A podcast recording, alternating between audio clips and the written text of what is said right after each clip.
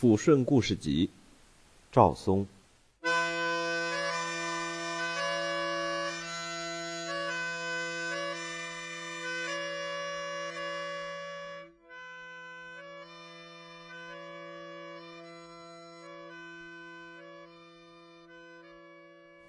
北山，河的北岸都是山。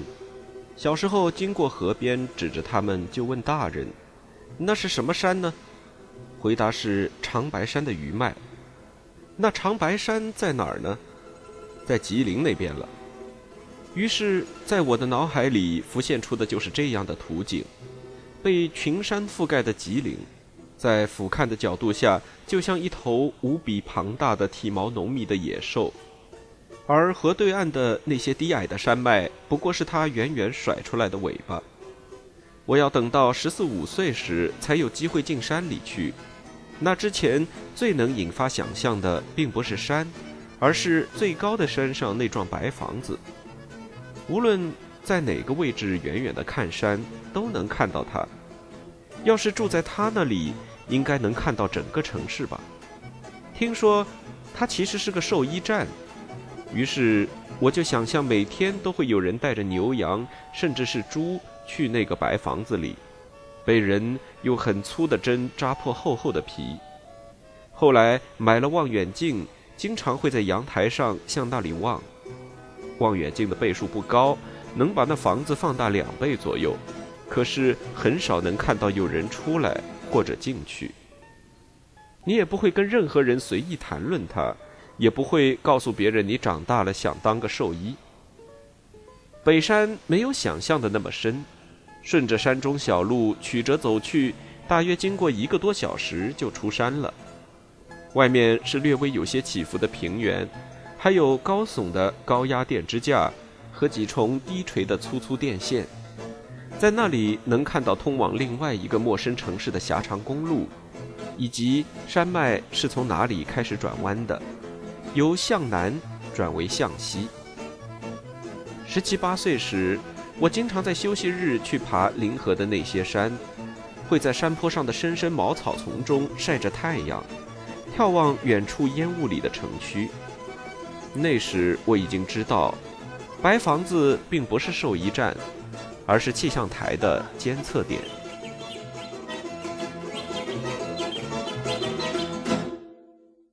陆超，关于一九八二八三年间的那些记忆。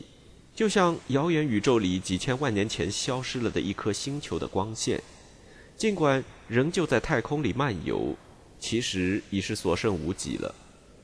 时间既在构成记忆，也在淹没记忆。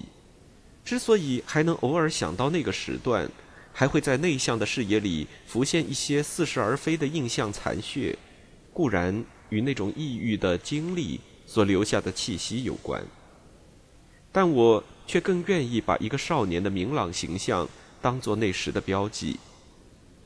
他就仿佛是被透过茂密树冠的细碎阳光照亮的一枚新鲜银币，质地坚硬的，闪着金属光泽，轻而易举的均衡了我记忆中尚存的那些身心失重的纷繁瞬间。在那个被许多大树围绕着的中学的灰褐色建筑里，我不由自主的坠落。没人知道这个男孩的眼睛里为什么时常会充满恐慌。我的世界在塌缩，也在封闭，没有声音进入，我也无法发声，让别人知道里面发生了什么。我宁愿待在家里为院子里的蔬菜浇水、喂鸡、晒太阳，也不愿回到那个时候审判席般的座位上去，在那里像个白痴似的站起来又坐下。轻易就陷入窘境。每堂课都是一种煎熬，又找不到离开的理由或者借口，即使有了也没用。我只能不断的缩小自己的身体，以期被更多的人忽略不计。我已经够渺小的了，比一枚桃核还要小，可是没用。我还是会时不时的突然浮现在表面，被一些强光照射。就像生物实验课上等待解剖的小动物，呈现出那种没人会费神去理解的怯弱。一些印象纷纷浮出，飞快地流动而去，类似于油脂的轻薄物质，散发着工厂里才会有的油浸金属的气息。我的记忆模糊，隔着一层薄薄的化纤覆盖物。那是个微观的世界，最先出现在镜头里的是两位身材比我高大很多的男孩的面孔，他们截住了我的去路，在幽暗的林荫路上。你怎么回事儿？他们的轻蔑鄙视像尖锐的铁器似的抵入我的心里。那时候我眼含泪水，感觉自己摇摇欲坠，心底涌上来的温热潮水正在淹没我。他来了。他反驳他们，而我就像个溺水者，什么也听不清楚。他们的嘴巴在动，而我在向下沉默。他昂着头盯着他们的眼睛，直到他们消失的无影无踪。他叫我的名字。他是陆超，道路的路，超越的超。头上有着某种光环，这是记忆的效果。一个无家可归的孩子，我被他带到了他充满阳光的家里。他要用一个暑假帮我解决问题。我觉得我就是个问题，就像老师说的：“你真是个问题。”他不管这些。你怕什么呢？我感觉你总是在怕什么。他的瘦削身体松弛地靠坐在沙发里。双手搭在扶手上，看着我的眼睛。你不比他们差，一点都不差。别管他们，你得敢跟他们对视。谁能保证他们将来就不是垃圾呢？他们只是装作很强的样子。拯救者。那时的我还想不到这个词儿。落水者几近绝望的视线里，慢慢浮现了一只小船。他从船里探出头来，伸出手。学校附近道路两侧有很多枝繁叶茂的高大杨树，它们在夏天里总是弥漫着神秘的动荡与寂静，而秋天里阵雨般的落叶会让空气里充满了冷色的树枝气息。某些从学校步行回家的午后，路边那些楼房底层的玻璃窗里面，幽暗静谧的房间，或者简陋的体育场后面荒地上孤立的废弃水塔。里面的那些不知谁丢弃的手套、鞋子、绳子，或者扭曲的肮脏手指、布满钉子的残缺木条之类的东西，以及从水塔顶上看到的一个灰色城市的侧影。破旧的巴士像要散了架似的在路上疾驶。那段时间里留下的唯一的个人形象是一张两寸黑白照片，贴在公共汽车的月票上。十一岁的赵松。那有些局促的微笑中，很难看出环境的痕迹或气息。还有，父亲在院子里竖起十多米高的电视天线杆子，母亲的表情有些忧郁。还有一块替代玻璃的窗户纸上，用线香烧出的花瓣图案。在大风天里，突然翻滚到院门边的被我误以为是兔子的灰色塑料布。这些或明或暗的记忆碎片。多少还是透露着压抑的气息的，在记忆深处，他们重构那个城市，总是空空荡荡的，看不到几个人影。那时候最容易令我恐慌的就是人，各种各样的人，陌生的或者熟悉的，他们浮动在由一些含糊不清的记忆和被遗忘的印象共同造就的记忆岩石的表面。下面是那个早已封存的世界，很多事物被遮蔽了，只能看到上面浮动的几点光斑。那个叫陆超的少年，就是其中之一。我需要某种气息的引导，才能回到那个遥远的时段，带着被咬开的黄瓜的清香味儿。他眼光清澈地从厨房里转出来，重新出现在我的面前。一双动画片里的老鼠才会有的薄而尖的耳朵，眉梢轻轻上挑，有些惊讶的样子，黑白分明的眼睛，生动的眉毛，还有声音，紧凑的薄嘴唇，他的白衬衫以及戴歪了的红领巾。他走路时有轻微的驼背，身体太瘦了，穿着什么衣服都显得有些肥大。他伸出指头，指甲轻轻地划在练习本的表面，那些令我恐慌的数学题，就像一扇扇曾经被魔法封闭的门似的，突然就纷纷打开在我的面前。他家在一幢日式老楼的深处，两间小房间以及厨房门是半开半闭的，就像挤在一起的几个温暖干净的旧木盒子，弥漫着红色地板、樟脑球。和煤气灶的混合味道，我沉浸其中，在他的指引下，我试着修复感觉中的缺口和黑洞。按他的说法，是去掉错觉。他还说了些精彩有趣的话。有时候，我觉得自己其实是在学着说话。从倒塌的地方离开，不再蜷缩。我们每天下午见面，我做他布置的练习。然后他讲解，我们说话。短促的夏天就那么一点时间，凝固的，难以挽留的。有时我忍不住对他描述雨脚在对面屋檐上不断绽放时的场景和雨天里各种特别的气味。我们在阳台上站着，胳膊支撑着阳台窗户的湿漉漉的水泥边沿。他默默地听着。下意识地把钢笔的尾端放在牙齿间，慢慢地咬着，不声不响地看着外面。我完全被他所营造的温暖平和的气息笼罩了。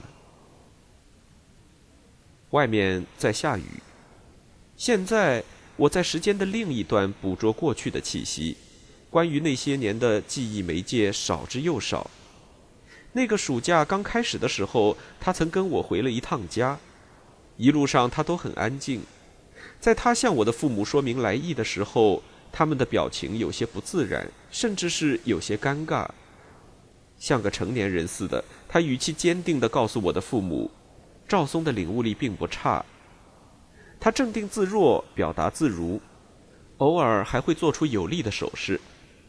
在这个孩子在我家努力说服大人们相信一个简单的道理的时候。我不得不充满感激而又紧张地躲在角落里，悄悄地看着他的侧面。要知道，那时候我的父母对我早已不抱什么期望了，用母亲的话说，是不抱什么幻想。他一直拒绝出席期末考试后的家长会。对于同样是老师的他来说，我的成绩以及表现令家人难堪。当然，他是对的，而陆超。却以不容置疑的口气要我的父母一定要相信我能有所改变，能变得很好。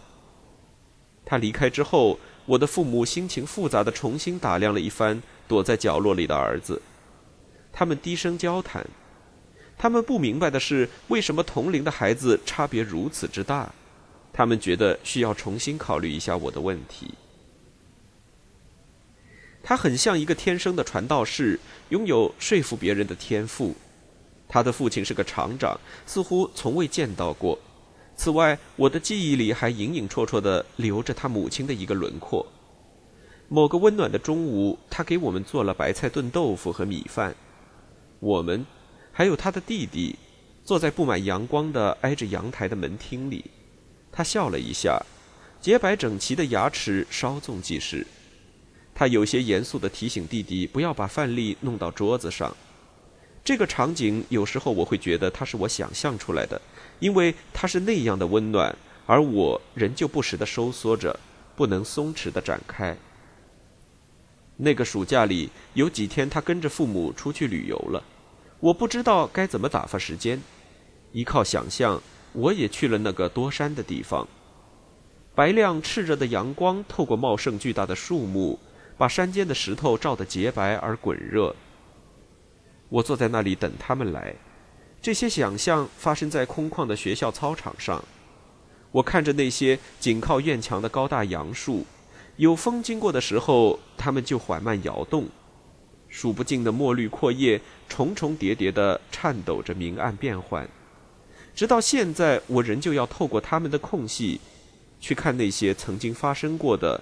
或是可能有过的场景，其中有一个场景会反复出现，像凝固在心脏表面的一个斑点，散发着浓郁的石灰气息。春天里，学校粉刷墙壁，喷浆机喷出的白色液体阵雨似的落着。我蹲在地上，穿着父亲的草绿色新雨衣，用手扶着喷浆机管子的接口处。几个男生在用力压动喷浆机的压杆，实际上那个连接部位即使不扶也不会脱落。后来，绿雨衣变成了白色的。偶尔经过的老师看不下去了，就说：“你先回家吧。”于是，这个十一岁的白色小人就低着头离开同学们的视线，独自走回家去了。当然，除了这个有些伤感的场景，我还能随后想起秋天里我们全班同学在空荡荡的俱乐部舞台上练习合唱的场景。金橙色的聚光灯照着发热的脸庞，下面没有观众，只有模糊的座椅在黑暗里反映着微光。小鸟在前面带路，花儿迎向我们，我们像花儿一样走在校园里，走在草地上。当然，我会在歌声里轻易的慢慢辨别出自己的身影，还有几个女生的，毫无疑问的，还有陆超的，以及他那认真歌唱中的脸庞。对于一个自卑的孩子来说，这个世界的很多人都是令人羡慕的。比如一个骑自行车上学的好学生，他在车后座上夹着一个饭盒，那是生活自由自在的象征。他不喜欢说话。一个学习不好可是很能打架的男生，很多人都怕他，他的恶作剧常引发大家的哄笑。还有那个经常对我表示轻蔑的体育委员，长得好看的高个子，我羡慕他的装腔作势。那个长得像洋娃娃的小个子女生，她脸色潮红的在最前排附在桌面上写作业。所有的这些人都是那么的可爱，我羡慕他们，但我对陆超有的不是羡慕。我从不在别人面前说到他对我的帮助，我只是不想让他显得怪异。是的，在我看来，我自己就是怪异的。就算我的成绩慢慢回到了正常状态，我这个人也仍旧是怪异的，存在着尚未发现的问题。不过，在他的帮助下，我的原本有些分崩离析的世界就这样重新连接起来。有时，我还会多想起那段时间里的一些场景和细节，比如老师眼睛后面阴沉的眼光，身材粗壮的体育女老师突然给我的一记耳光和尖利叫喊。操场上踢球时，因为不会发界外球而受到的嘲弄；拿着自己的饭盒，躲在一边小心而略带羞怯地吃着。而他，永远在这些场景之上，是上面的一簇光亮，近乎虚构出来的一个人物，不那么具体，又近乎完美。那段记忆里，至少最后一个场景是美好的：年终的班级联谊会上。我坐在大家中间，吃着花生、瓜子和水果糖，感觉这些东西就像从天上掉下来的星辰一样美妙。大家表演节目，后来陆超对老师说：“让赵松也出一个节目吧。”老师侧过头看着我，笑着说：“他行吗？”陆超边点头边说：“他行的，我听过他唱歌。”那你就出一个吧，老师说。他最近一段时间以来经常对我微笑。我站起来就涨红了脸，就大声唱了起来，连歌名都忘了报。啊，牡丹，百花丛中最鲜艳。我感到所有的血液都要涌上了头顶，耳朵里充满了他们的海浪般的轰鸣。我就要转学了。那是我最后一次出现在他们中间，他们看起来都很可爱。我的眼光不时掠过他们，还有他的侧面。他坐在老师旁边，大口的嚼着苹果，偶尔看我一眼，微笑一下。我不知道为什么自己在老师公布我转学消息的时候会那么的安静。那时的一些作为纪念的小东西，就像那些同学的面孔一样，再也找不到了。后来，在陆超家里，我待了最后一个下午。他把自己的参考书和练习题都给了我。我们都不知道该说些什么，就默默地看着外面。那些楼房被午后的阳光照得白亮。离开他家时，天已黑了。我从那些楼房下面经过，他家里的那种温暖气息跟随着我，从鼻子里涌到眼睛里，薄雾般的弥漫着。我走到马路上，车辆很少，路灯是金黄色的，两侧黑暗中，远近的建筑都显得庞大虚无了很多，像另外一个世界，甚至也像记忆本身，不是。那么真实的。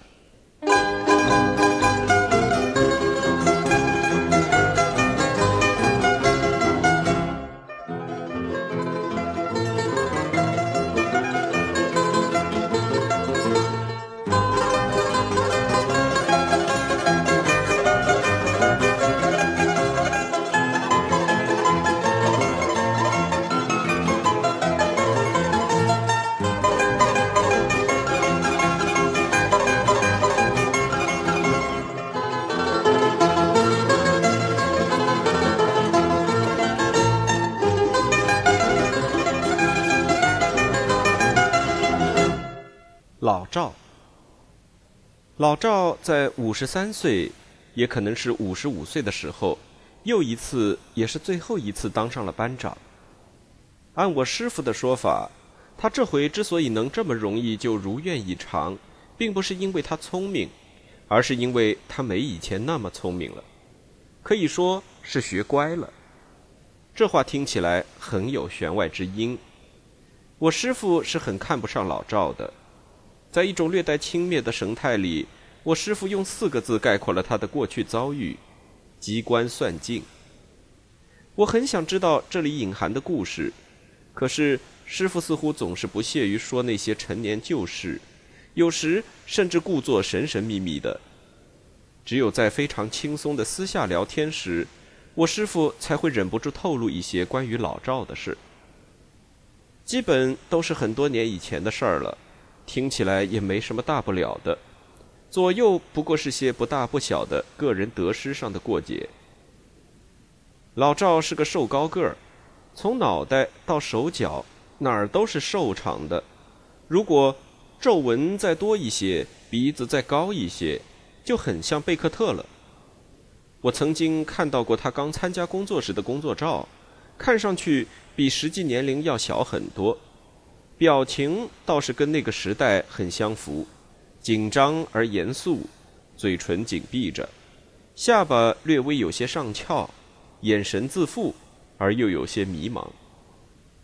包括我师傅在内，几位班里的师傅都是老赵的晚辈，年龄上要差个十岁左右。至于我们这帮徒弟，则是晚辈的晚辈了。最开始的时候，我们对老赵的印象都不错。他技术好，既懂电工又懂仪表，遇到问题略加思索就能立即得出准确的结论，而且手到病除。另外一点更令我们佩服，就是记性出众。玩扑克牌或者打麻将的时候，他从来都是看一眼手里的牌就扣在桌面上，随后基本上是盲打，不需要再看牌面。讲过去的事儿的时候。他总能清楚地说出哪年哪月哪日的什么时间里发生了什么事儿，哪些人参与了，连每个人有什么具体言行都能一一道来。这还不算，他能准确地记住与仪表相关的所有蒸汽风管线的线路位置和走向，还能凭记忆完整地绘制出他负责的几个车间的仪表配置图。单从这一点来说，我师傅他们都无话可说，很多事儿的细节他们都记不得了。那些这样那样的线路，他们只能通过图纸才能确定位置。所以平时品评老赵的德性时，他们一般都不会涉及老赵的技术和记性。而老赵呢，虽说一般情况总是嘻嘻哈哈的跟他们交往，但骨子里其实多的是不屑的意思。有时候玩的兴起忘乎所以了。他就会忍不住敲打他们几下，你们这两下子不是我说你们。然而他的阅历马上让他意识到不能再说下去了。他不想在他们中间很快的陷入难堪，而旁观的我们这帮年轻徒弟，则对这种冒了一下火花，随后就没事儿的场面有些失望。老赵是烟，平时烟不离手，手头松的时候抽烟卷儿，手头紧的时候就抽自己卷的旱烟。他最喜欢的是胶合烟，在吉林的一个小地方，只有几亩地才产这种烟叶。味道是别的地方烟叶没法比的。他只抽过一次，因为家里子女多，他少有手头宽松的时候。这种拮据的状况从他结婚生子开始，持续了将近三十年。偶尔谈及那些年的感受，他的表情总会不由自主地严肃起来，说是苦不堪言，甚至有过断粮的时候。他很能吃苦。大约有近十年，他住在离厂几十公里以外的远郊平房区，每天早晨不到五点就要起来，两个多小时丢在路上，坐汽车转电车，再骑自行车，从没迟到过。有时候粮食实在无以为继了，就自己只身坐火车回到黑山的老家，弄二百斤米回来，两袋米一次搬不动，就一袋一袋挪，一直挪到家里。靠这个办法，家里六口人从没挨过饿。这在六十年代的普通人家里，并不是件容易的事儿。那时候他年轻，压力大，脾气就火爆，对老婆孩子经常是金刚怒目、乱发脾气的。据说有一天早晨，他老婆给他煮饭，结果水放多了，又没留心照看，米汤冒了一地，饭还没熟，而上班的时间又到了。他一怒之下，一脚踢翻了饭锅，滚烫的半生不熟的米粥飞溅了出来，烫伤了老婆的手脚。讲起这件事儿，他淡淡的笑了笑，称那时的自己就是头驴子，有时候很没人性，傻乎乎的。让我师傅他们自叹弗如的还有一点，就是老赵从来都是很修边幅的人，一年四季。不管是什么时候，他都是平头、净脸、白衬衫，走路时身姿端正，步伐有力，从不散漫。原因其实很简单，他当过十年兵，是通讯兵，他的技术好，就是那时打下的底子。在吉林的一个山中军营里，他度过了不愁吃不愁穿、舒舒服服的十年。那时候他很迷恋的不是技术，而是射击。因为不是必修课，别的人平时很少去碰枪，他则相反，有空就去野地里练习。他自称能用手枪在五十米外掐掉高粱穗儿的尖儿。本来他是可以转为志愿兵的，也就是所谓的职业兵，但是由于他连续犯了两次错误，不但没转成，反而转业了。一件事儿有点幽默，很符合他的性格。就是他从仓库里偷了几个雷管，自制了几个瓶子炸弹，到营地附近的池塘里炸鱼，惊动了当地的居民，被举报到了部队领导，结果是警告外加记一次大过。多年以后提及此事，他还能乐起来，说是那些鱼都有半米多长，有草根，有李子，两个炸弹瓶子下去，就都翻白了，浮在水面上，装了两麻袋。通讯连里吃了好几天。另一件事儿是我师傅透露的，这件事造成了他的转业。他跟当地的一个女孩子谈恋爱，弄大了人家的肚子，被女孩的父母告到了部队。因为怕受处分，他死不承认，结果还是就地转了业。处分决定也传到了他的家乡，他无颜回家见父老，就跑到了我们这个城市，正好遇上招工。就当上了技术工人。从他的那些晚辈嘴里透露出来的诸多不是，其实概括起来就是一点：他这人嘴不好，有时喜欢在背后搬弄些是非，尤其是喜欢向领导打小报告。也正因为这一点毛病，他三十年前就当上了班长，三十年后仍旧是班长。最惨的时候，全班没有人跟他说话，不跟他干活。搞得他只好辞职了事。按我师傅的说法，老赵带出来的徒弟不下几十人，可是过年的时候没有一个去他家里拜年的。他的这张嘴，经常连自己的徒弟也不放过，当然也包括我们。不过对我们已经好多了，没那么多事儿了。诸多的细节描绘出来的他，是个颇为矛盾的形象。三十年间，他自认技术全场第一，无人能及。这一点，连我师傅他们也不能不承认是事实。同时，我师傅也说，他的德行之差，也差不多是全场第一了。那时的人际关系其实比现在简单的多，人也不太复杂，甚至可以说很单纯。只有他似乎是生来就比孙猴还要精明。人前人后翻手云覆手雨的成了习惯，算计别人成了业余爱好，自己虽说到头来也没弄出什么名堂，得到什么好处，却得罪了很多人，也把自己的名声败坏掉了。老赵是个很调皮、很懂幽默的人，但他的调皮和幽默里常常掺杂了一些嘲弄的意味。那时晚上下班洗澡是件集体放松的活动。很大的浴池里坐了十几个人，慢慢泡着热水澡，聊东聊西，说笑话。有一天，老赵突发奇想，说是要做个测试，打个赌，让大家都坐在池子边上。他说故事，黄色的那种，要是有人在故事没完就有了反应，那就算输，要请大家喝酒，有一个算一个。他讲的是乡下的事儿。一家兄弟三个，只有老大娶了媳妇儿，老二、老三每天天不亮就要轮流起来去砍柴，然后送到城里去卖。后来这两兄弟想了个办法，每天半夜，老赵讲的最精彩的就是学那个嫂子说亲热的话，结果是屡试不爽，几乎每次都有几个人因为听不到一半就有了反应，而不得不请他喝酒。以至于后来没人愿意跟他打这个赌。后来有年轻的晚辈不服气，主动要跟他赌，他讲不同的故事，结果依旧是他赢的居多。这种玩法是他在当兵的时候学会的，按他自己的说法，图的也就是一乐。